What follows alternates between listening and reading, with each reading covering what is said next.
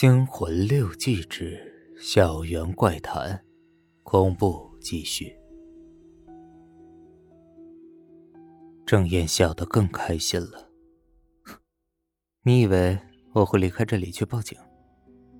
我只要在这里大叫，街上的巡警马上就回来了。你以为我会笨的离开这里，给你时间收拾吗？老板像泄了气的皮球。他一屁股坐在一个木柜子上，他连连叹气：“你，你到底想怎么样啊？”我只是好奇心重，想知道你面具的秘密。你告诉我，我绝不会告诉其他人的。好吧，唉，你就算是告诉别人，也没人会相信你的。我也确实要找个人说说这件事儿了。几年前的一天，我的店刚开张没多久，我刚进了我第一批面具。那天，有个老太婆拿了个面具过来，问我买不买。我看那面具像真人的脸一样，我有起的好奇心，但又怕她开高价，我卖不出去会亏本。她好像看穿了我的心思似的，她说：“她把货寄在这里给我代卖。”卖出的价钱给我一半于是我就收下了面具。没多久，一个年轻人买走了面具。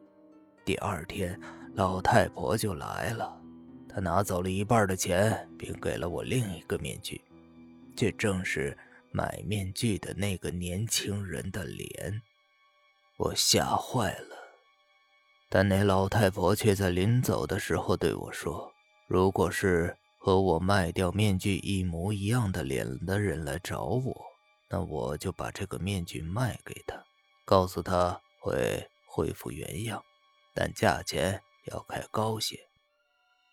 果然，那天上午，一个长着和我卖出去的面具一模一样的年轻人来了。从他的声音里，我听出他就是上次买面具的那个人。后来，我慢慢的发现了。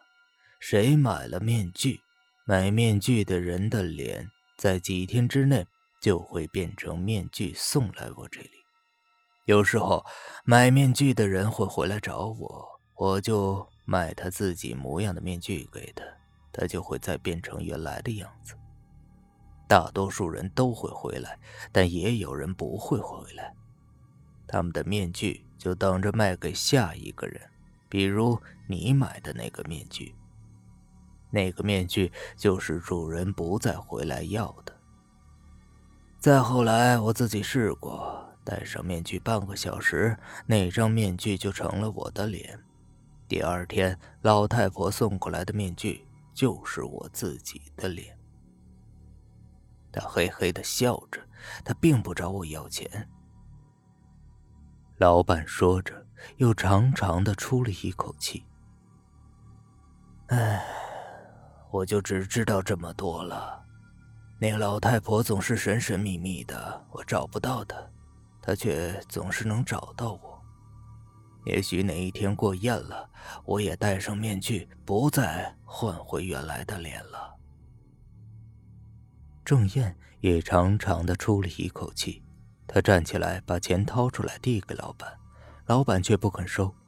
郑燕将钱放在椅子上，走出门时，他回头对老板说：“也许哪一天，我也买个面具，不再换回来了。”很快，学校要放假了，这是郑燕上大学后的第一个假期。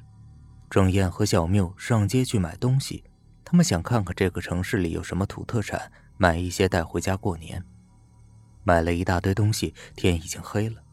小缪拉着郑燕去吃饭，随便进了一家面馆，靠窗坐了。郑燕却发现，正是他那次买面具时和小缪吃面的面馆。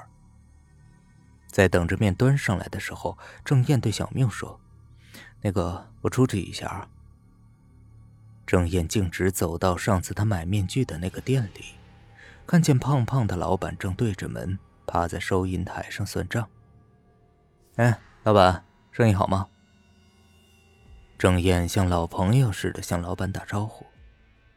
啊，托你的福，生意还过得去。